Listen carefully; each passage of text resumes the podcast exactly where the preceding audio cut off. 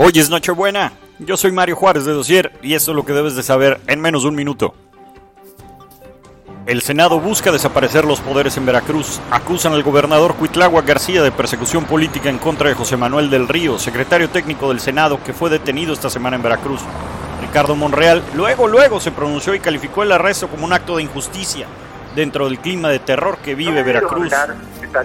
¿Recuerdan a Carlos Ahumada? Regresó. Un juez en Argentina autorizó su extradición a México. Dijo que lo dejen en paz y que tiene información de varios funcionarios del gobierno de López Obrador que por ningún motivo van a regresarlo a México, en donde enfrenta cargos por fraude. Casi 120 mil personas agregaron a la fuerza laboral de este país en noviembre, según datos de INEGI. Y la buena noticia, dominaron las mujeres las plazas durante este mes. Go Girls. En Dosier les deseamos una feliz Navidad y nos vemos el lunes.